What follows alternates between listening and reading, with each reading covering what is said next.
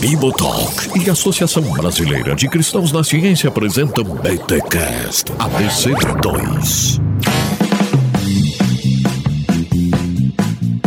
Muito bem, muito bem, muito bem. Começa mais um BT Cash ABC2. Eu sou o Rodrigo Bibo e eu não falei o número, é de número 39. Caramba, 39 episódios com ABC2 pensando fé e ciência. Eu sou o Rodrigo Bibo e o leão não entrou na arca. E aí ele ficou e nisso, por conta da teoria da evolução, nasceu o leão marinho. Brincadeira. Foi só uma piada ruim mesmo. Meu Deus, essa foi muito ruim, cara. Foi. Não, Essa mas cara, muito ruim. nenhuma é Não. boa, né? Vamos e venhamos. Vai, nenhuma é boa. Não, não. Essa história não sei se vai dar muito certo. Mas vamos lá, aqui falou André Heinck. Essa história de Noé, qualquer criancinha conhece muito bem. É. É que, cara, na verdade a gente dá uma amenizada pra criancinha, né? Porque eu, esses dias eu, eu fui contar pra minha filha, cara, é meio aterrorizante, assim, né? Tipo, papai, mas só a família dele entrou no navio? Nem os primos, nem Então, enfim. nada. Nada, é. É. complicado. É igual contar a história de, de Jonas, contar a história de Davi e Golias, né? A gente pula a parte É, que corta e saiu cabeça. carregando a cabeça pra, pra dentro do, do acampamento. Exato, Aham. olha aí. E aqui é Enoque Fernandes, e para entender o dilúvio, Deus falou na língua dos homens. Olha Ó. aí, olha aí, muito bom, muito bom. Que pena que o autor não está aqui ainda. Gente, estou aqui com o André Heinck e o mantenedor e geofísico Enoque Alves. Seja muito bem-vindo aqui ao BTcast, cara. Poxa, muito obrigado, Bibo. É um prazer imenso estar aqui com, com vocês. Eu já sou man- mantenedor há muito tempo, já acompanho o BTcast. Meu Deus, nem sei mais quando foi. Eu até lembrei contigo. Foi aquele, o primeiro episódio que eu, que eu ouvi foi o Jovem a Teologia. Então, assim, Olha dá até pra buscar aí quando é que foi a primeira vez que eu fui confrontado, né, pelo, pelo BTcast. Que legal. E o Enoque, inclusive, foi atrás até dos programas que eu fazia no tempo da rádio. Loucura. Lou- Cara, prazer é nosso receber aqui você para falar um pouquinho aí do dilúvio do ponto de vista geológico, né? Bem, depois a gente entra em detalhes. Vamos falar um pouquinho sobre o dilúvio, a teologia do dilúvio, as histórias do dilúvio e também do ponto de vista científico. Afinal, esse aqui é um episódio da ABC2 e a gente sempre relaciona fé e ciência. Tudo isso e muito mais agora neste BTcast da ABC2. Mas antes, uns recadinhos aí.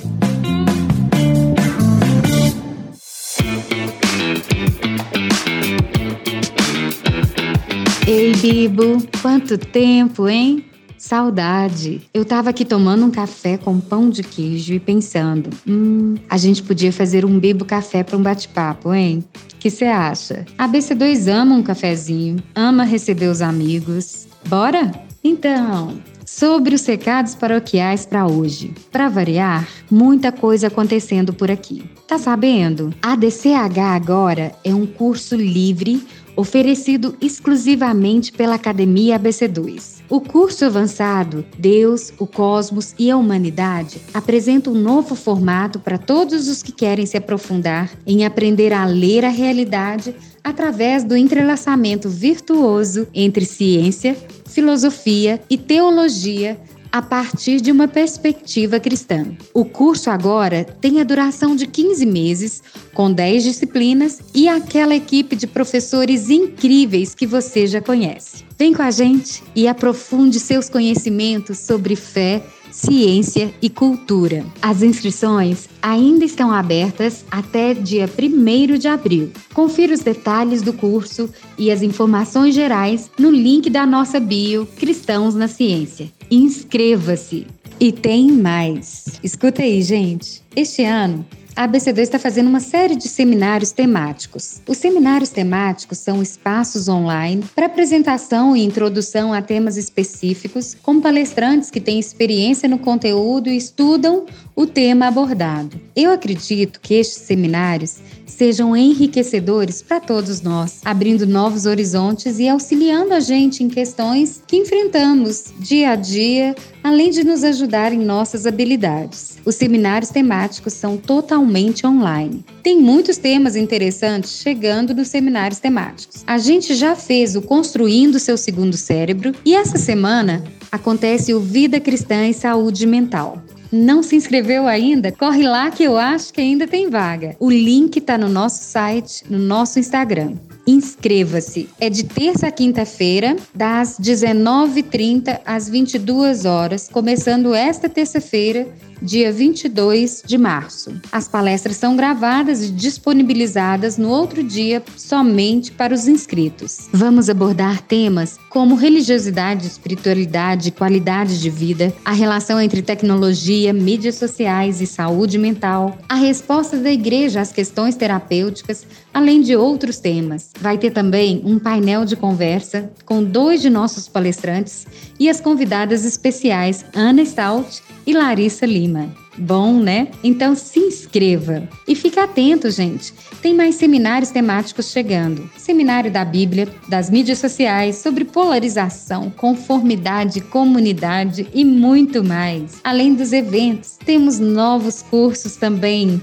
E conteúdo novo toda semana. Fique ligado na ABC2. Participe, compartilhe a ABC2.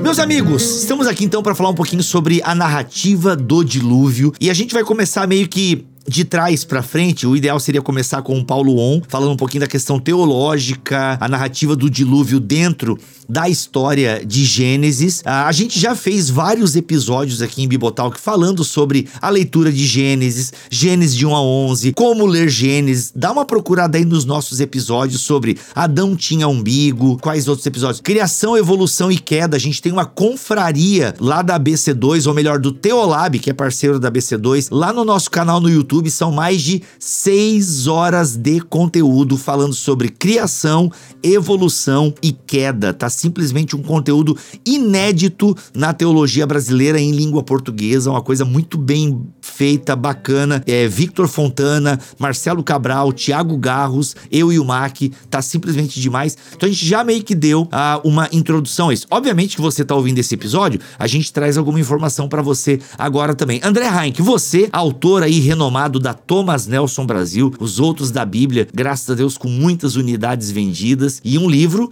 é técnico, né? Eu me alegro porque não é um livro assim, vou ler antes de dormir. Não, é um livro mais técnico. O Enoque, inclusive, tenho certeza que já leu. Ah, com certeza já li, Bibo. E não só li, como dei de presente para muita gente. Quando eu compro o livro de da, livro bom, assim, eu compro uns cinco, né? E aí eu já presenteei um bocado do, do André Reich, com certeza tá na lista. Olha aí, olha aí. Por isso que tá aqui nessa gravação, porque lê as coisas que a gente escreve. Brincadeira, Enoch. Mas aqui, ó. É, André, vamos lá. Tu escreveu os outros da Bíblia, onde você faz essa análise da cultura dos povos de entorno a Israel e como essas culturas manifestam ah, planos e atividades de Deus e como essas culturas, de alguma forma, influenciaram e também dialogaram com a fé e a teologia de Israel. No que diz à questão do dilúvio, André, o que, que a gente tem aí de aproximação, ah, de possíveis fontes para o autor de Gênesis? Como é que a gente relaciona a ideia de dilúvio? Existem histórias de dilúvios em outros povos? Quais são? Enfim, o que, que a gente pode ter agora nesse diálogo intercultural aí, interreligioso, né? Nessa, nessa teologia das religiões, onde estão as aproximações e, claro, também tem os distanciamentos. Então, a relação da, da água ela é bem presente em várias cosmogonias. Né? A água ela está muito relacionada, inclusive, a momentos de caos, né?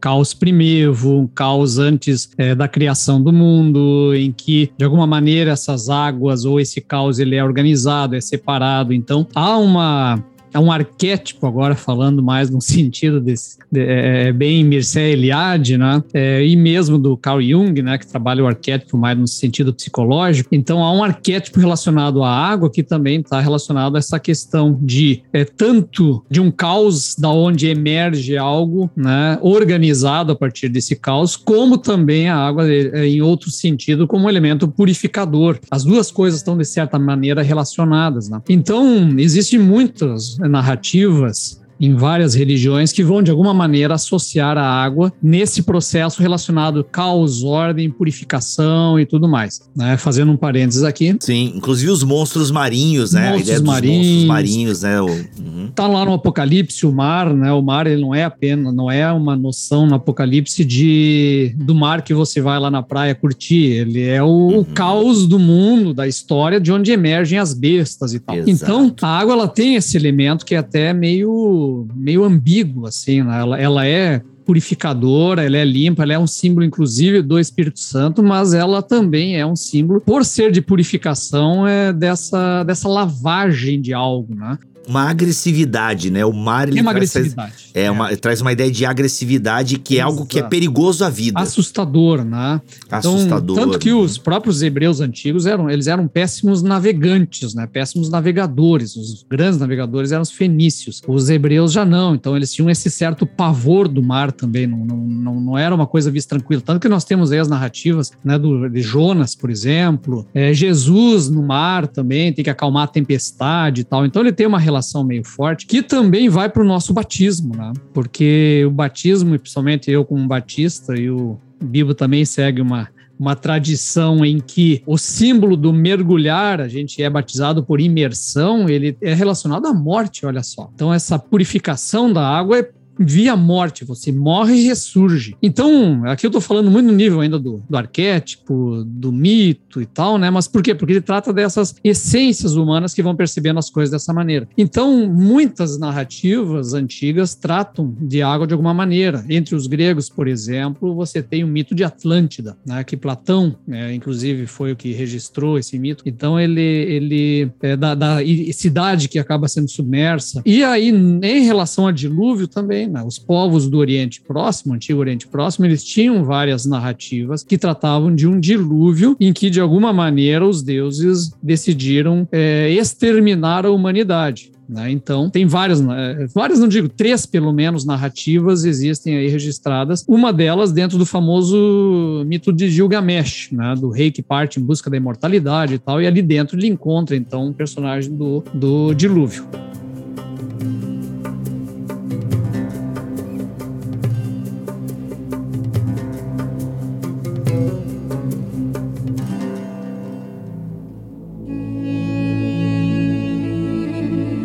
Vamos lá, André, você falou em pelo menos aí três narrativas é, que fazem parte, ou seja, que chegou até nós, que a história, a arqueologia conseguiu resgatar. Nós temos então pelo menos umas três histórias que falam de um dilúvio universal, por assim dizer. Ou eles são dilúvios mais locais, porque no, o dilúvio na Bíblia parece ser um dilúvio universal, né? As águas cobriram toda a face da terra e por aí vai. Tem essa ideia universal de salvação, da família, enfim, tem todo o aspecto teológico que nós vamos abordar. Mas André, vamos falar nessa aí do Gilgamesh, que eu penso que é uma das mais conhecidas, mais bem registradas, enfim, que a gente tem acesso. Queria que tu contasse um pouco essa história e quando ela foi escrita, né? Quando que geralmente os historiadores localizam essa história contada aí do Gilgamesh, o que que é, Gilgamesh, história do dilúvio. Tem um outro nome que geralmente tá aliado, porque o conto é de Gilgamesh, de Gilgamesh, mas quem é o herói é o Upnapstin, alguma coisa assim. É, vai, conta pra nós essa história, André, por gentileza. Aqui, na real, o, o, a epopeia de Gilgamesh são 12 tábuas que vai contando toda uma narrativa de Gilgamesh que parte em busca da imortalidade e tal, né? E nesse caminho, em uma das, das tábuas, ele encontra então o sobrevivente do dilúvio, que é o Utnapishtim, se não me engano, uma coisa assim. Então ele encontra esse sobrevivente e esse cara conta então para ele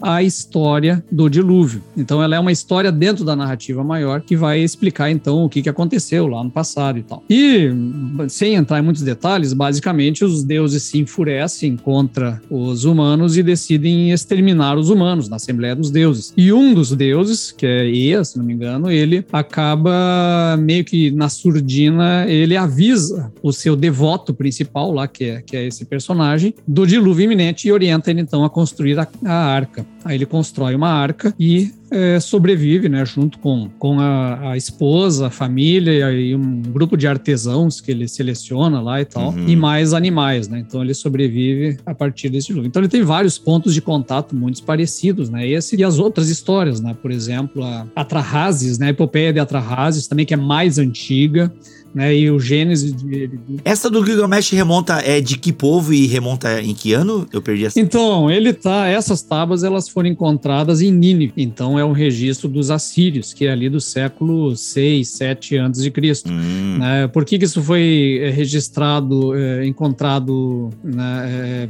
em boa qualidade de leitura? Porque eles foram destruídos no incêndio de Nínive, da destruição pelos babilônios. Então, são os registros muito antigos que temos né, dessa época, que remetem a outras tradições mais antigas ainda do que a de Gilgamesh. né? uhum, legal. Então é mais ou menos por aí. Nós estamos falando de Atrahasis, por exemplo, 1200 antes de Cristo, mais ou menos por aí. o épico né, a de Atrahasis. Uhum, É, e na a de Gilgamesh ele já, é, como é o registro lá de Nínive, uhum. ele já é mais tardio, né, lá pelo século 7. Né? Depois você tem o de Eridu, que eu acho que é babilônico, se não me engano, não tenho certeza agora. Olha só. Até aqui na página 67, aliás, tem um livro muito bom, gente, sobre esse tema, que é O Mundo Perdido do Dilúvio, do Walton. Como é que é o, nome- o primeiro nome do cara? Tem o John Walton John e Walton. o Tremper Longman, terceiro. né, Olha só. que são os autores desse livro. Ah, é? Tem o Tramper Longerman terceiro nesse aqui? Que da hora, velho. É, ele é, ele é o primeiro né, da, da lista aqui, depois entra a turma com ele, inclusive Ah. o John Walton. Muito bom, muito bom. O Mundo Perdido, deixa eu até pegar aqui. Eu tenho esse livro, peraí. O Mundo Perdido do Dilúvio. Cara, é isso mesmo. É teologia, mitologia e o debate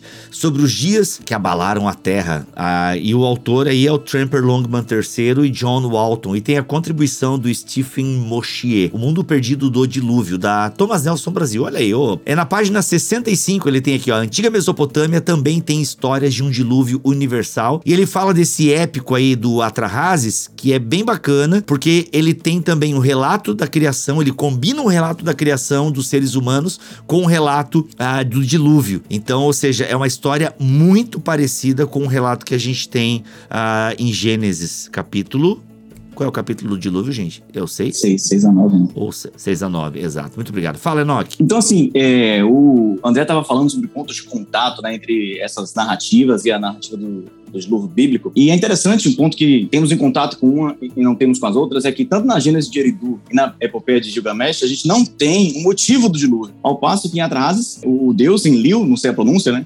Ele decreta o dilúvio porque a humanidade fazia muito barulho e ele não conseguia dormir. Então, eu acho interessante esse termo barulho, né, cara? Porque remonta a gente pode pensar em barulho não só o som, né? Mas assim, pode se encaixar também com um relato bíblico, né? Da, da atitudes do ser humano que traziam incômodo a- ao, ao Deus, né? Então, assim, Uhum. são pontos de contato que eu achei assim, bastante interessantes quando você vai analisar os, as mitologias antigas, os outros, essas três narrativas, pelo menos, que o André citou, Uhum. e o nosso relato bíblico, né? Exato, muito bom. É, o barulho, a galera fazia barulho. É, é, gente, é isso. A vida em humanidade, eu, deixa eu falar pros deuses aqui. Ainda bem que vocês não moram em apartamento. A vida em humanidade é, é ter que lidar com o barulho dos outros. E aí, André, então a gente falou mais ou menos as datas aí, os povos. Isso quer dizer o quê?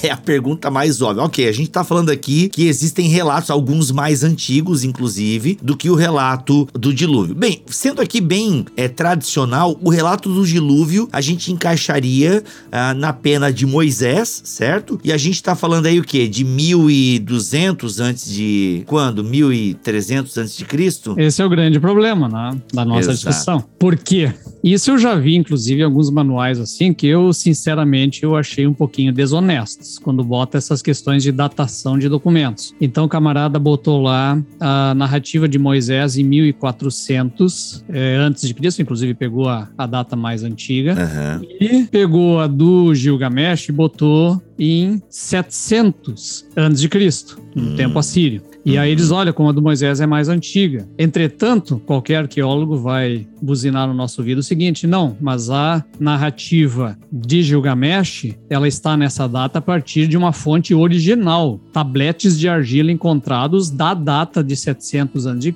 e que conta essa história nesse tempo. Ah, entendi. O original mais antigo de Moisés é de quando? Aí você está trabalhando já no tempo da nossa era. Você não está nem trabalhando em antes de Cristo. Você está trabalhando muito depois. Então, tem toda essa discussão que envolve em que momento essa narrativa lá foi escrita, se foi escrita mesmo por Moisés ou não, e se Entendi. ele, enquanto documento, Sim, ele sim. tem uma validade tão antiga quanto a gente pretende. Né? Essa é uma discussão historiográfica. E da linha científica da arqueologia. Não é uma questão agora, nós, ah, foi Moisés, então tem que ser lá atrás. Mas eu só acho que, neste caso, é desonesto quando nós, se nós resolvermos colocar como datas, dois documentos que não foram encontrados nessas datas igualmente. Uhum. Né? Então, ainda se você tivesse um pergaminho muito antigo, que é lá de 1400 a.C., que tem essa narrativa bíblica, tudo bem, mas não tem. Tá? Uhum. Então é apenas deixar muito claro isso. Isso não quer dizer que eu ache que seja posterior e tal, não, não, não, não é essa questão, mas é que a gente tem que ser honesto em relação às fontes. Exato. Essa é a questão. É as perguntas que a academia que a- é a pergunta que a academia faz e ela é importante. Agora, mesmo considerando, né, essa informação, Moisés seria o mais antigo ou ainda a gente tem algum relato mais antigo do que ele? O Atrahasis, É né? o Atrahasis, né? Atrahasis é atribuído, mas esse também é um caso que você não tem o original Exato. na época do Atrahasis, você tem Uhum. uma coisa mais posterior, né? Então, há um- o que importa, eu acho que para nós aqui, e acho que o John Walton fala muito disso no livro, é que todas essas narrativas, elas estão navegando num mesmo rio cultural. Isso. Que rio Essa é a cultural questão. é esse? Eles, é, este rio cultural de uma cultura inteira, que nós estamos falando da cultura do Antigo Oriente Próximo, que vai desde o Egito até a Mesopotâmia, que acredita piamente de que em dado momento aconteceu um grande dilúvio que matou muita gente ou matou todo mundo, né? E que teve poucos sobreviventes. Então, esse grande medo do passado assombra essas culturas todas e produziu também essas narrativas todas. Ou seja, a gente tem uma história, uma tradição oral, um conto, um evento, um fato que chega, né, aos ouvidos, passando né, de geração a geração, de que houve esse dilúvio e que de alguma forma cada cultura vai trazer uma teologia para esse evento, né? Vai, ou seja, vai ler esse fato histórico que é narrado de geração em geração e vai dar um significado teológico para ele. Hum, interessante. Enoque, aqui que eu quero te chamar, eu não sei se você queria entrar nesse aspecto já mais geológico ou tu quer ainda ficar dentro. Ainda não. Ainda não? Então, já e ainda não. Então tá bom, vai. Já ainda não. E outro ponto curioso é que o Comenta no livro, né, que a epopeia de Gilgamesh, ela data, dataria um evento que aconteceu ali por volta do quarto, do final do quarto milênio, né? E muitos eh, historiadores também colocam o evento bíblico de Noé ali na metade do quarto milênio. Ou seja, parece que esse rio cultural que a gente está falando aconteceu para as culturas, de, para os povos diferentes, aconteceu no mesmo momento, né? Ou num momento histórico muito próximo. Hum. O que, que acontece também é o seguinte, né? Todas essas culturas, principalmente Egito e Mesopotâmia, elas estão à margens de grandes rios, rios muito poderosos, e elas floresceram em torno desses rios. E são rios que são marcados por enchentes repentinas também, né? Então, é, vamos falar assim, em termos de produção de uma cultura de, que envolve dilúvio, eles são lugares muito é, férteis para esse tipo de, de narrativa. Principalmente a parte mais plana, mais ao sul da Mesopotâmia, que é bem extremo sul do Iraque. Aquilo lá era tudo alagado, né? No, em tempos mais antigos, né? Uma parte meio integrada com o mar e tal, Uhum. né? Então ali era muito comum as grandes inundações, né? E a mesma coisa no Egito. Uhum, uhum. Legal. Agora, existem diferenças, né? Eu acho que é legal a gente falar que existe semelhança, essa ideia. E pra quem já ouviu os outros episódios que nós falamos, essa influência. Aliás, gente, se você não leu o livro Os Outros da Bíblia, ah, eu tô sem dinheiro, galera, a gasolina tá muito cara, a cenoura tá cara, inclusive a minha Páscoa, não sei como é que vai ser, porque a cenoura tá muito cara, enfim, coelhinho vai ficar faminto e não vai conseguir trabalhar. É, eu sei que tá muito caro. Você tem de graça os episódios, tá bom? Você tem de graça. Você pode ouvir aqui em bibotalco.com, é só digitar aí Os Outros, procure essa série aqui no nosso site, ou é melhor procurar no nosso site, que no nosso site tá tudo é, juntinho, aglutinado. E você pode ouvir todo esse panorama aí histórico. Tem também os episódios sobre o é, E Deus falou na língua dos homens com o Paulo On. A gente falou um pouquinho de hermenêutica, como ler esses textos. Então o fato é que a gente tem é, essa leitura do povo de Israel, desse rio cultural, deste evento que é carregado por esse rio cultural, e obviamente que Israel fez a sua leitura. Mas a gente tem diferenças é, bem gritantes é, da leitura é, do povo hebreu acerca desse evento. Qual diferença vocês é, pontuariam? Um ponto que eu vejo de discordância entre os outros relatos, o relato bíblico,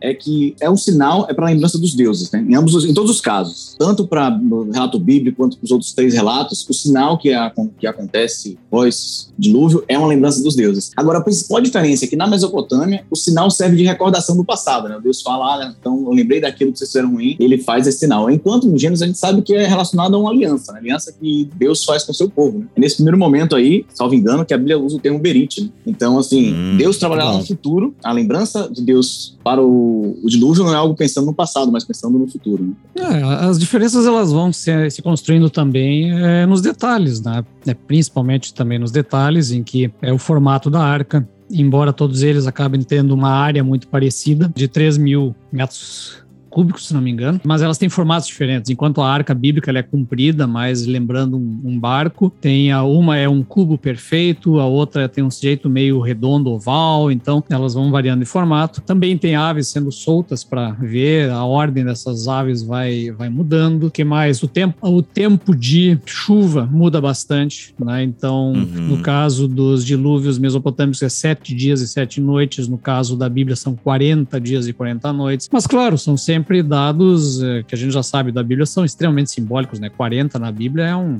é um tempão, né? Às vezes não, uhum. não, não, não, quer dizer necessariamente 40 reais, né? Mas em todo caso vai variando os detalhes, o que é plenamente natural em se tratando de narrativas antigas, né? Mas o principal deles talvez seja no caráter politeísta da narrativa, das narrativas mesopotâmicas e no caráter monoteísta Exato. da narrativa bíblica. Né? Ali Deus apenas decide e Deus faz e nada há para impedir isso. No caso mesopotâmico, há uma disputa interna entre os deuses que funcionam como uma comunidade e, inclusive, como comunidade, o grande líder decide uma coisa e um subalterno acaba sabotando essa decisão do rei. Né? Então, uhum. tem uma tem uma disputa interna nesse politeísmo, né, que é típico também do, do politeísmo. Então, essa é um, é um sentido muito importante de diferença entre essas narrativas. Né? Acho que seria isso, basicamente. Uhum, muito bom. É, é, até o Alto aqui vai especificando vários detalhes dessas tretas entre os deuses, né? Que no fundo, o ser humano ali é quase que uma, um resultado e uma vítima, né, da treta dos deuses, por assim dizer. Então, o resultado está muito ligado à treta dos deuses, os seres humanos estão ali é, sofrendo as consequências disso, basicamente. Quanto que no relato bíblico, é, Yahweh é soberano, né? Faz aquilo, é uma punição, é um restart, é um renovo e ele é soberano, né? Não tem, não tem uma disputa. É, Deus é muito consciente do que tá fazendo, né? Então assim, é aquela ideia, né? Yahvé se arrepende, por assim dizer, ou se entristece de ter criado a humanidade, mas isso não reflete a falta de presciência de sua parte, né? Enfim, aí ele vai, vai fazendo todo esse esquema como uma mensagem também é, de, de esperança. No fundo, o, o Noé é uma mensagem de esperança para a humanidade. Olha, eu me entristeci porque vocês fizeram muita coisinha errada, porque tem Gênesis 6 na, história. Em Gênesis 6 que tem, né, o, o, o grande texto, né, do, do, da relação das mulheres com os filhos dos reis, né? Ou com, ah, com os nefilins lá, né? Acho que é, é, é Gênesis 6 que tem esse BO aí, enfim, ah, que é uma parada bem grotesca. E a partir disso, Deus, poxa, tá dando muito errado, bora dar um reboot nesse negócio. Mas é isso, é, é monoteísta. Não tem espaço para disputa de Deus, né? é só uma ação soberana de Deus é, com a sua criação.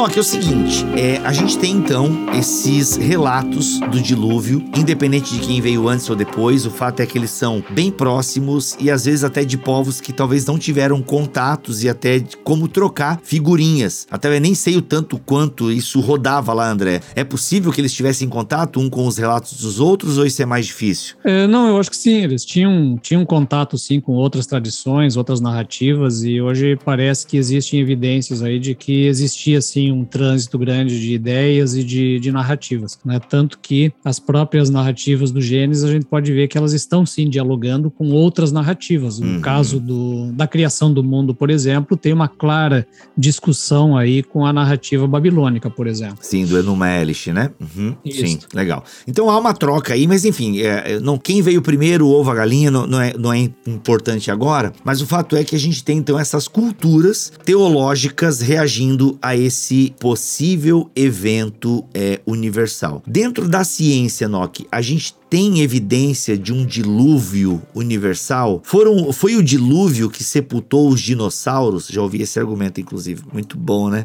Enfim, brincadeiras à parte. Enoque, aí, o que, que a ciência diz sobre uma possível inundação em nível mundial? Temos algum, alguma coisa assim na ciência? E, Bui, André, antes de, de, assim, de fato lá, o que, é que a ciência diz, né? Eca, quando começa é... assim, mano, meu, dá até um nervoso. Não, assim, dá até um nervoso. É porque, é assim, porque eu, ó, ó. Eu, eu sofri um pouquinho no início da minha conversão. Assim, sei que os ouvintes do Que não passam por isso, né? ainda bem. Mas eu penso assim, mais em alguém que tá ouvindo depois, alguém que recebeu esse, esse episódio aqui, olha, escuta esse aqui que é legal, falar sobre o dilúvio, fazer um, um, um, um minutinho aqui da minha história. Eu, quando me converti em 2005, me converti, né? Enfim, na minha conversão em 2005, meu batismo foi em, em abril de 2005, eu ganhei o pacote completo, né? E o pacote completo incluía, olha, você tem que crer na literalidade de Gênesis 1 a 11, ali, 1 a 12, né? 1 a 11, basicamente. E aí vinha esse problema. Foi o mesmo ano que eu entrei na faculdade de geofísica. E a gente começa a geofísica estudando geologia, né? E pronto, problema, né? agora, meu Deus. E eu sou crente ou não sou crente, né? Então, para ser crente, o pacote completo vinha com crer nesses detalhes todos, uma terra jovem, e tudo isso não cabia naquilo que eu estava vendo e foi muito sufocante para mim. Eu falei, meu Deus do céu, não, mas eu, eu creio no Senhor realmente, sabe? Eu, isso me doeu muito. Que luta, hein, meu irmão? Que luta, que luta. Foi, foi bem difícil. Então, naquela época, eu conheci uns caras que falavam a respeito disso, eu fui assim a fundo, né? Fui ouvir as palestras deles, fui comprei os livros que eu pude comprar na época e uhum. falar, gente, eu preciso desse embasamento teórico para sobreviver dentro da faculdade, porque era um ambiente muito hostil. Num podcast com o Erlan, com o Erlan Tostes, eu comentei com ele que no mesmo dia eu fui chamado de muito idiota e babaca por dois professores diferentes, né? Então, assim, imagina a situação. E eu não tinha dito nada, ele só sabia que eu era evangélico, sabia que eu era crente, né? E já era um motivo suficiente para esse tipo de, de, de conversa em sala de aula. Caraca, mano. Então, assim, foi difícil, sabe? Era, era, era um momento difícil da minha vida. E eu comecei a procurar a respeito disso, ler o assunto, falei, poxa, gente, aí eu preciso e fui sobrevivendo da maneira que, que deu. Até que, graças ao Bibotal, que eu conheci a BC2. A BC2 para mim foi um divisor de águas em minha vida. Eu, eu digo isso assim, legal, abertamente, abertamente, abertamente, porque é, mudou minha, a, maneira que, que eu leio a Bíblia, mudou a maneira que eu entendo o, o universo. Bom, e aí vem a pergunta, né? Uhum. Temos evidências para o dilúvio? E aí a geologia diz isso? Olha, esses caras que eu procurei na época diziam que sim. Só que eu começava a procurar os detalhes e fiz, poxa, não é bem assim. Né? O fato é o seguinte: há, há um preceito básico da geologia. Aliás, Enoque, Enoque, deixa eu te interromper, Diga. desculpa te interromper, é, mas é, é, tu falou uma frase que é muito importante e que passa batido. É, muitas vezes nossos irmãos que fazem esse diálogo de fé e ciência citam artigos acadêmicos, citam né, é, periódicos, só que o problema é que a leitura que eles fazem tá errada, geralmente. Então, ah, porque a evidência tal, tal e tal, mas daí você vai ler, cara, não, mas não é isso que tá dizendo lá, né? Então, isso acontece muito na teologia com os pais da igreja, né? É incrível como os pais da igreja são usados, né, por calvinistas e arminianos só que, cara, é muito engraçado, assim, porque tu vai ler algumas coisas. Não, não, peraí, o cara não tá defendendo isso. É, mas eu tô lendo dessa maneira. Aí fica nessa, né? Aí no fundo entra pro campo da interpretação e a autoridade que o intérprete tem sobre aquilo que está sendo interpretado. Mas enfim, é só um ponto importante, porque muitos dos nossos irmãos é, são né, crentes, enfim, mas às vezes fazem um apoio científico uh, é, capenga, porque não leram e não, e não leram o todo né, do documento que estão citando, ou não entenderam nem a conclusão do próprio autor do artigo, né? Então, enfim, é, é, é importante essa observação, Enoque. Valeu. Então, para a geologia, a gente tem um, uma frase bastante famosa que é o presente é a chave do passado. Então, a gente entende que se a gente está enxergando a realidade hoje, é a partir dela que a gente vai voltar atrás e descobrir como é que foi a história dessa, dessa terra que a gente vive. Né? E a primeira coisa que a gente pode afirmar é que não há uma evidência para o dilúvio universal. Não há essa evidência direta, a não ser através de cinco postulados que a gente pode até comentar aqui rapidamente, que é bastante famoso. Um outro ponto é que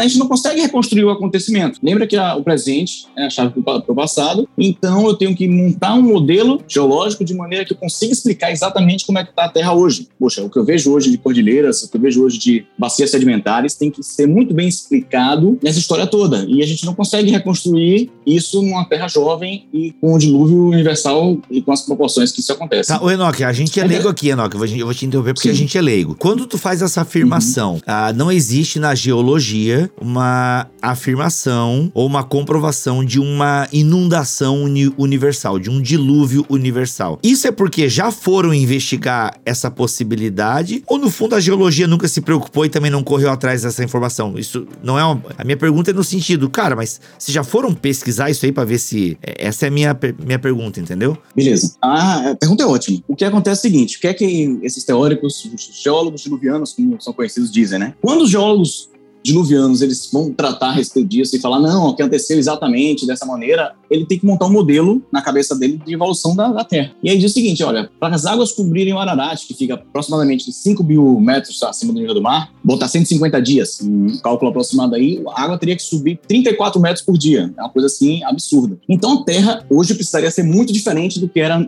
é, antigamente, do que era anteriormente. E aí começa uma hipótese que ele gosta de chamar de teoria, eu já não gosto de teoria porque falta embasamento suficiente para isso, seria a teoria das, da hipótese das hidroplacas, que a gente teria então um, uma água ali embaixo da Terra, na crosta ali, na nossa crosta, ou no manto superior, de maneira que o impacto de um meteoro iria abrir essa crosta e essa água ia subir. A gente tem a fonte das grandes profundezas, como é, é tratado. Né? Então, essa água subiria do centro, do dentro da Terra inundaria toda, toda a superfície da Terra. Seria essa maneira que teríamos essa água, né? Porque não dá para gerar tanta água em pouco tempo. Então, é, essa hipótese diz isso. Poxa, beleza, já tem uma água, né? Então, é, esse estudo aí da, dos é, geólogos diluvianos já conseguiram água suficiente. Só que agora você precisa, além disso, né, uhum. Remodelar toda a estrutura terrestre. E aí, o que é que a gente conhece da, do movimento da, da, Terra? São a deriva continental e as placas tectônicas que estão se movendo. Isso é empírico. Você consegue medir ali a distância que ela se movimenta. Só que existem, para que isso aconteça de maneira rápida, né, que é um, único continente, como é dito por alguns, o único continente, todo mundo conhece, né, a Pangeia, um único continente que se rompeu e abriu rapidamente para parar no que é hoje, a gente tem restrições físicas e das propriedades mecânicas da crosta terrestre, ou seja,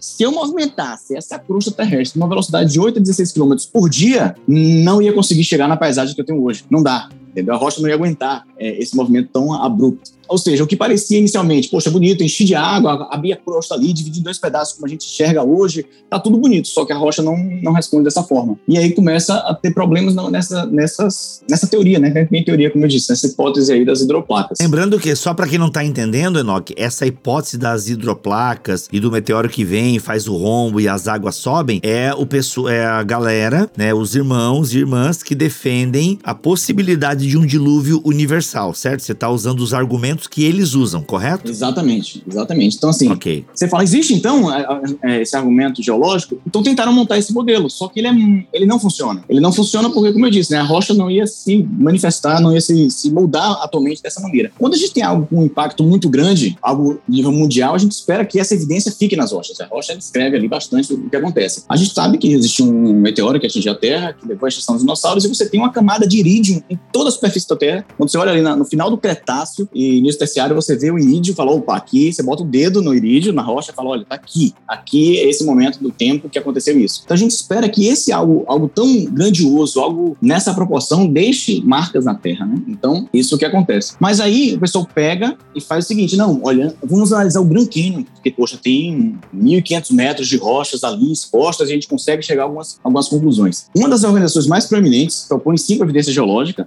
geológicas e cada uma delas, ela é facilmente rebatida, né? A primeira delas precisa ser cinco, Bibo, não? Que é 20 segundos para cada um, André. Rapaz, manda, manda pelo menos umas duas aí, vai lá. Depois o pessoal ah, corre atrás, indica material. Vamos lá. Então, uma das organizações mais proeminentes que creem nessa, nessa hipótese do dilúvio universal, ela traz cinco. No livro, o próprio livro do Mundo Perdido, citado aqui anteriormente, a gente consegue ver cada uma delas. E, e o terceiro autor que foi citado aí, né, o Stephen Mochier, ele é geólogo e ele escreve de maneira bem simples até, é, rebatendo cada uma delas. Uhum. A primeira, que eles dizem o seguinte, olha, eu tenho fósseis de conchas encontrados em rochas acima do nível do mar. Poxa, se concha eu tenho na praia, como é que isso vai estar em, em uma altura tão, um lugar tão mal? O que acontece na geologia isso é facilmente explicado. A gente sabe que atividades tectônicas, as placas se movendo lá, por vezes, atividade tectônica que a gente conhece, que é muito bem escrita, pega a crosta continental e eleva ela e seus sedimentos para o nível acima do nível do mar, ou seja, não tem novidade nenhuma. Então é muito tranquilo você comprovar, ó, por isso que encontra. Uhum. Um, um, outro ponto que eles levam em consideração é que camadas de rochas ao longo de continentes inteiros. Ele fala o seguinte: ah, eu tenho uma rocha aqui que ela se espalha em grande parte do continente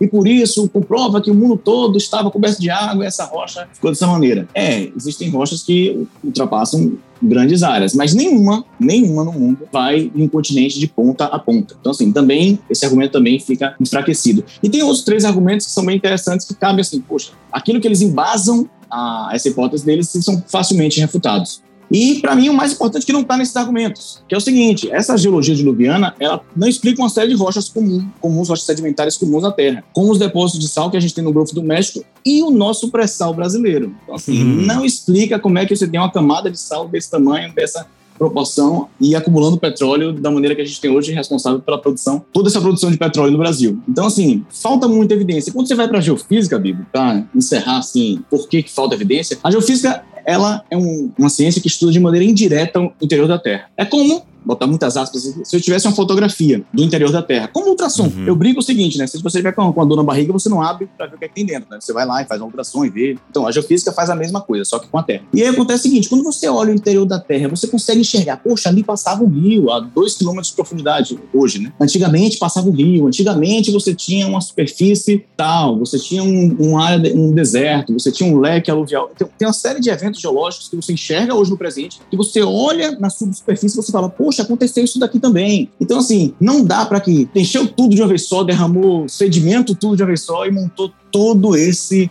todo esse arcabouço, né? Montou toda essa, essa beleza que a gente tem da geologia em subsuperfície, o que deixa bastante fraco. Agora, o único ponto, o único ponto que o Erlan me levantou uma vez, ele falou comigo, ele disse, foi o que aconteceu com o Jonas, que ele encosta e uma árvore cresce do dia para noite, né? Atrás dele. Interessante que fala, se algum biólogo analisasse aquela árvore, falaria, não, essa aqui ela existe desde tantos anos, ia colocar a idade dela e tudo mais. E ele me perguntou, Enoque, então a Terra não poderia ter sido criada assim, com, com estalo de dedos e tudo do jeito que já tá? Eu disse, poxa, Erlan, você me pegou. Poderia.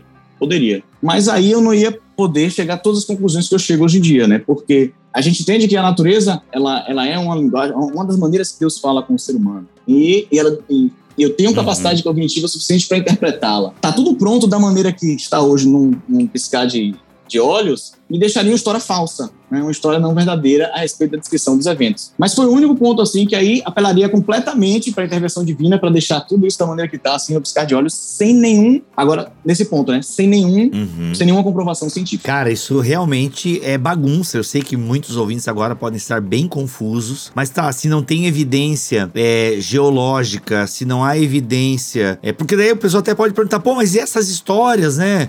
Vocês contaram que pelo menos três povos diferentes produziram um relato sobre sobre dilúvio, isso não prova a universalidade do dilúvio? Tecnicamente não, né? E eu acho que os motivos é porque o André falou lá no começo dessas nações, né, que tinham o mar, né, todo o arquétipo do mar envolvendo a cultura do antigo Oriente Próximo. Bem, para nos ajudar a entender um pouquinho melhor essa relação da evidência científica com a Bíblia, porque eu acredito na ciência e acredito que a Bíblia é a palavra de Deus. De, e de fato eu acredito que o relato do dilúvio na Bíblia, ele é o relato de um acontecimento histórico. Eu penso que nós três aqui acreditamos nisso, certo? Então, Bill.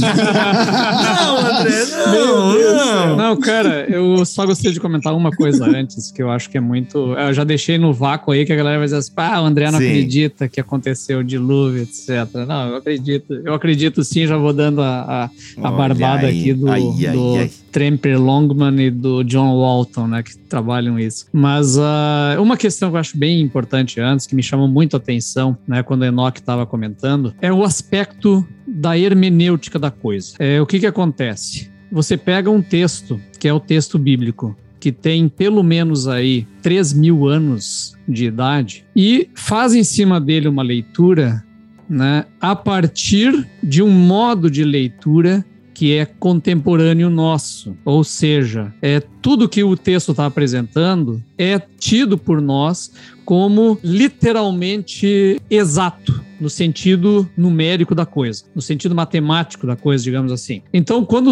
ele falou ali, olha, um dilúvio universal, o que, que ele usou como exemplo ali para ser cobrir a montanha mais alta da Terra, como diz o texto bíblico? Nós sabemos que é o Everest, que fica lá, que altura, Enoque? 8 mil e, e pedradas? Isso. É 8 mil e poucos, tá? Então, que, que a gente faz com esse texto? A gente pega esse texto e diz: olha, o texto diz que cobriu a montanha mais alta, nós sabemos que é mais alta. Aí o que, que você está fazendo? Você pega esse texto lá da antiguidade, 3 mil anos atrás, que disse que foi a mais alta montanha, e aí a gente transporta esse texto de 3 mil anos para cá e nós sabemos qual é a montanha mais alta hoje. Que esse pessoal que escreveu nem fazia ideia que existia esse monte lá na, na, na cordilheira do, do Himalaia, né? Então, a gente faz uma ponte entre esses dois textos e aplica neles toda essa preocupação científica de resolver o problema desse texto, que é o quê? Quantidade de água para 8 mil e pedradas metros de altitude. Esse é o grande é, é, é, um, é um calcanhar de Aquiles terrível que nós temos aí nesse modo de fazer a leitura desse texto bíblico. Porque aí a gente passa a resolver problemas que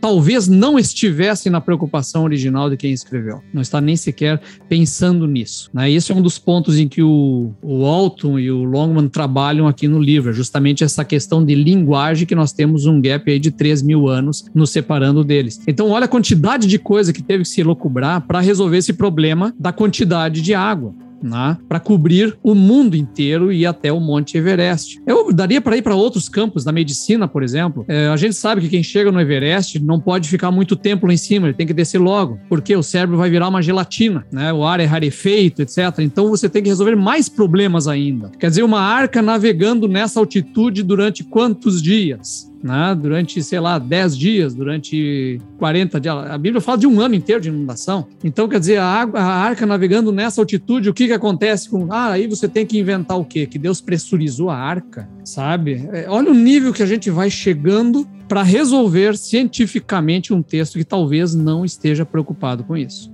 Né? Então, é, é esse o ponto em que bate né, o, o, o, alto e o longo, que ele vai trabalhar, uma das questões que ele trabalha é a questão da hipérbole do texto. Exato, é muito bom. E, cara, é uma pena que as pessoas têm dificuldade com isso, né? Da questão de entender a hipérbole. É, tem um podcast muito legal que eu fiz com o Igor Miguel sobre as guerras, né? Deus mandou matar, é, Deus é um genocida, onde a gente faz justamente essa leitura dos textos de Josué. Que, inclusive, nesse livro aqui, O Mundo Perdido do Dilúvio, o Tramper e o Comentam também, acho que é a, a, a, proposição 4, né? Que existe a hipérbole, né? O texto está afirmando coisas, mas de forma hiperbólica. Não é, não é que aconteceu literalmente, é que a nossa mentalidade literal, positivista, enfim, para nós não, se tá escrito, foi assim. Cara, é hipérbole, tá cheia de hipérbole no texto. A defesa que eles fazem aqui é que de fato pode ter acontecido alguma coisa, um evento real que está por trás dessa narrativa teológica, né? Eles, nesse sentido, são bem ah, conservadores nesse aspecto né? Só que, ao mesmo tempo que eles mantêm essa. Eles conservam essa tradição, essa historicidade e até mesmo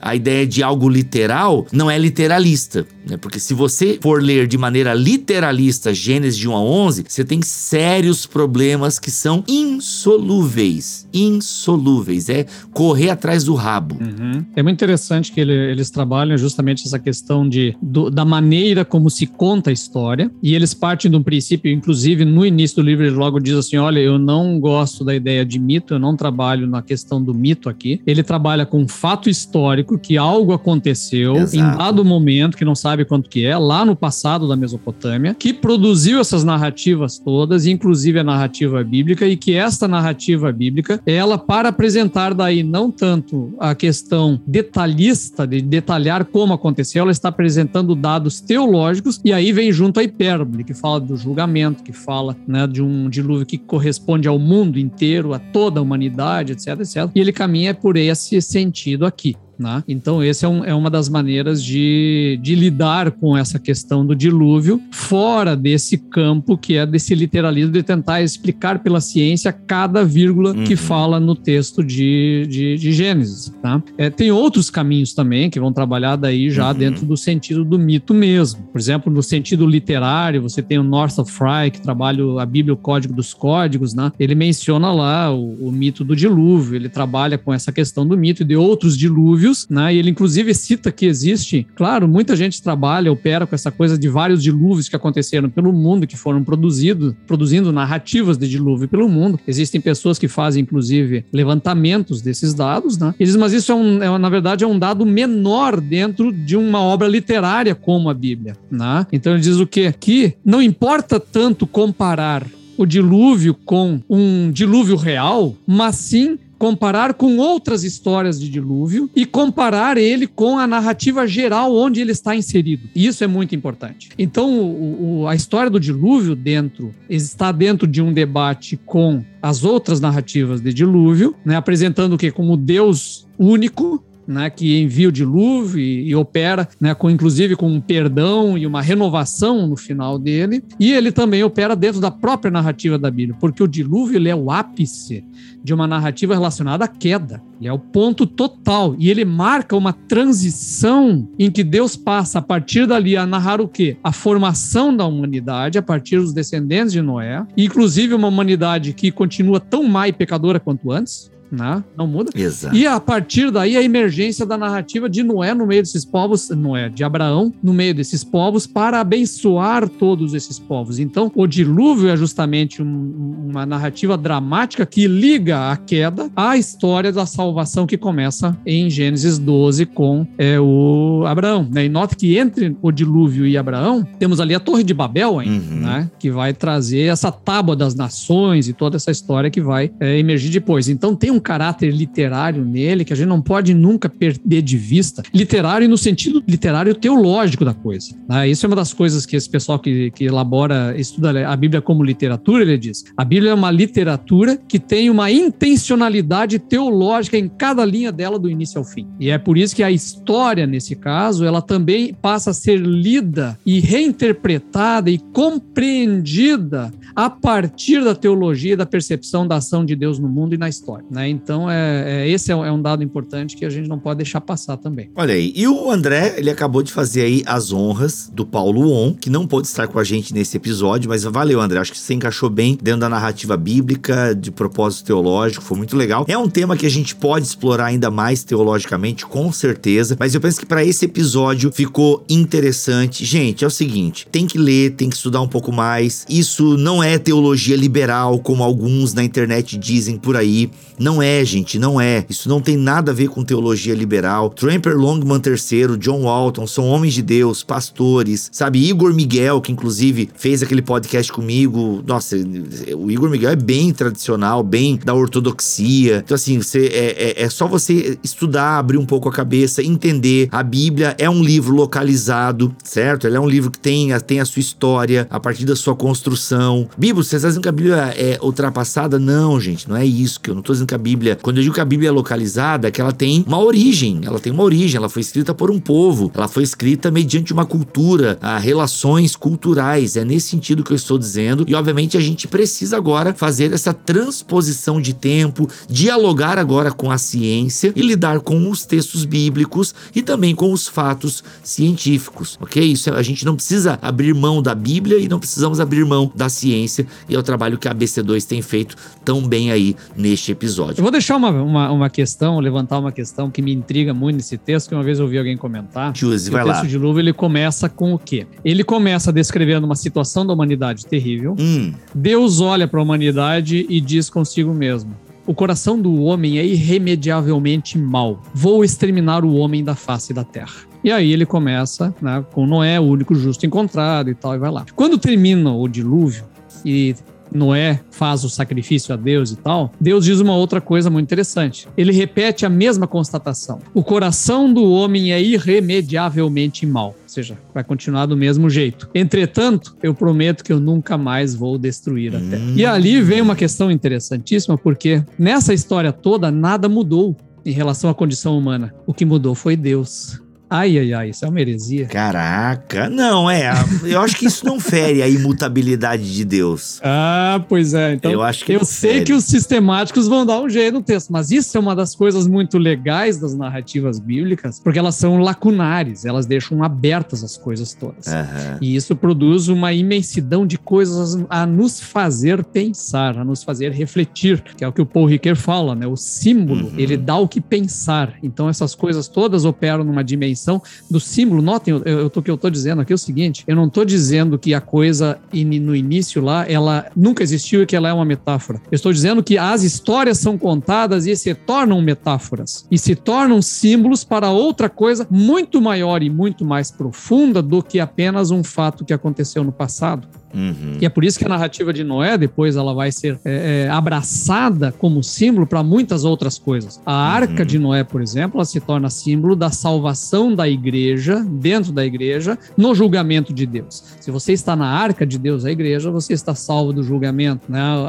Essa narrativa toda de Noé é usada por Jesus para falar do final dos tempos, né? que vai vir como na época do dilúvio. Né? Então, isso tudo vai emprestar a pomba da paz, por exemplo, que é símbolo universal da, da, da paz, que é uma pomba Exato. segurando um ramo, ela vem da narrativa do dilúvio, né? Então, e esses símbolos todos que vêm emprestados, o arco-íris, né? Que acabou virando símbolo de tanta outra coisa, mas é um símbolo Uhum. também relacionado à paz e tudo mais, né? Então, essa, ela vai se tornando um, um- Ela vai se desprendendo, a narrativa bíblica vai se desprendendo desse, desse, dessa origem e vai se tornando muitas outras coisas. E esse é o poder do símbolo que está no texto bíblico, Uhum. né? Então, e entre essas questões, essa, esse aspecto lacunar do texto, em que vai né, deixando aberto possibilidades de pensar mais a fundo as coisas. E uma das coisas é essas, essa questão de Deus. Né? Poxa, como é que Deus antes olha, decide destruir, depois olha a mesma coisa e diz: vou preservar? Estaria aí o caráter da misericórdia de Deus triunfando sobre o juízo? A gente já falou isso em outros momentos. Caraca, olha aí, muito bom, muito bom, hein? André, maravilhoso. Você fez a pergunta, você respondeu, André. Isso é muito bom. Realmente são questões para nós pensar. Mas você que é da teologia sistemática, está aí, use os comentários. Quero pedir um favor, use os comentários em bibotalco.com. Vem aqui na postagem deste BTcast ABC2 039 e comenta aqui pra gente poder, quem sabe, responder vocês. Aí alguém deve estar falando o seguinte: "Meu, já comentei várias vezes no site e nunca responderam". É verdade, a gente dá altas mancadas nesse sentido, porque a gente acaba cuidando mais das redes sociais, enfim. Mas agora eu quero colocar você que é teólogo sistemático, se quiser comentar, o André Heinck vai dar uma olhada de vez em quando, o Paulo On também, que não pôde estar com a gente, infelizmente,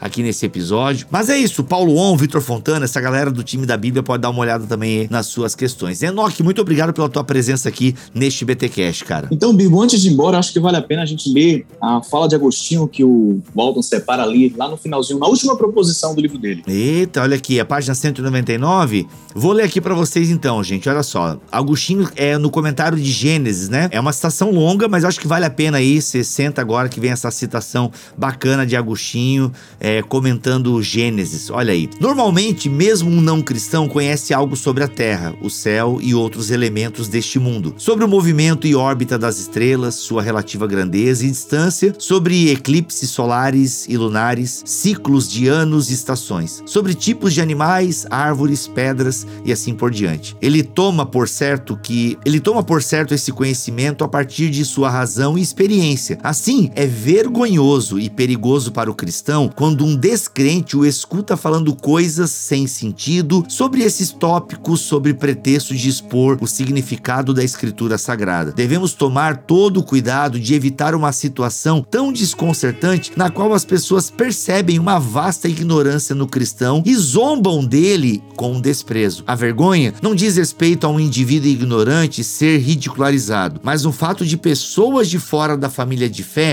pensarem que os escritores bíblicos tenham tais opiniões e, para grande perda nossa, rejeitá-los como homens incultos. Se incrédulos descobrem um cristão cometendo erros em uma área da qual eles mesmos conhecem bem e o escutam mantendo suas opiniões tolas sobre a Bíblia, como crerão nos livros bíblicos em assuntos como ressurreição dos mortos, esperança da vida eterna e reino dos céus? Quando acham que as páginas das Escrituras estão cheias de falsidade sobre fatos acerca dos quais aprenderam à luz da experiência e da razão? Expositores imprudentes e incompetentes das Escrituras Sagradas trazem incontáveis problemas e tristezas aos seus irmãos mais sábios quando são apanhados em alguma de suas opiniões falsas e questionadas por aqueles que não estão presos pela autoridade dos nossos livros sagrados. Olha aí, profunda, hein? A gente tinha que acabar com essa mesmo. Mas, Enoque, obrigado pela tua participação aqui, meu irmão. Valeu, Bibo, que agradeço. Show de bola. Muito bom. E André Raik, tamo together. Força aí, cara. Termina logo essa tese de doutorado e vem gravar mais podcast com a gente. Olha aí, algumas coisas que eu falei hoje saíram da pesquisa da tese. Olha, rapaz, mas você vai misturar a história de Israel, pentecostalismo e narrativas antigas? Que que é Cara, isso, irmão? É tanta coisa que não tem noção, velho. É? um absurdo. É, Mas é um sim. absurdo que eu tô fazendo, mas é isso. Muito bom, meus amigos, minhas amigas. Voltamos na semana que vem com mais um BT Cash. E lembrando, esse é o episódio de número 39 da ABC2 aqui com o Bibotalk. Isso quer dizer que você tem 38 episódios maravilhosos relacionando fé e ciência. E você encontra aqui em bibotalk.com todo esse conteúdo. É isso, fiquem todos na paz do Senhor Jesus.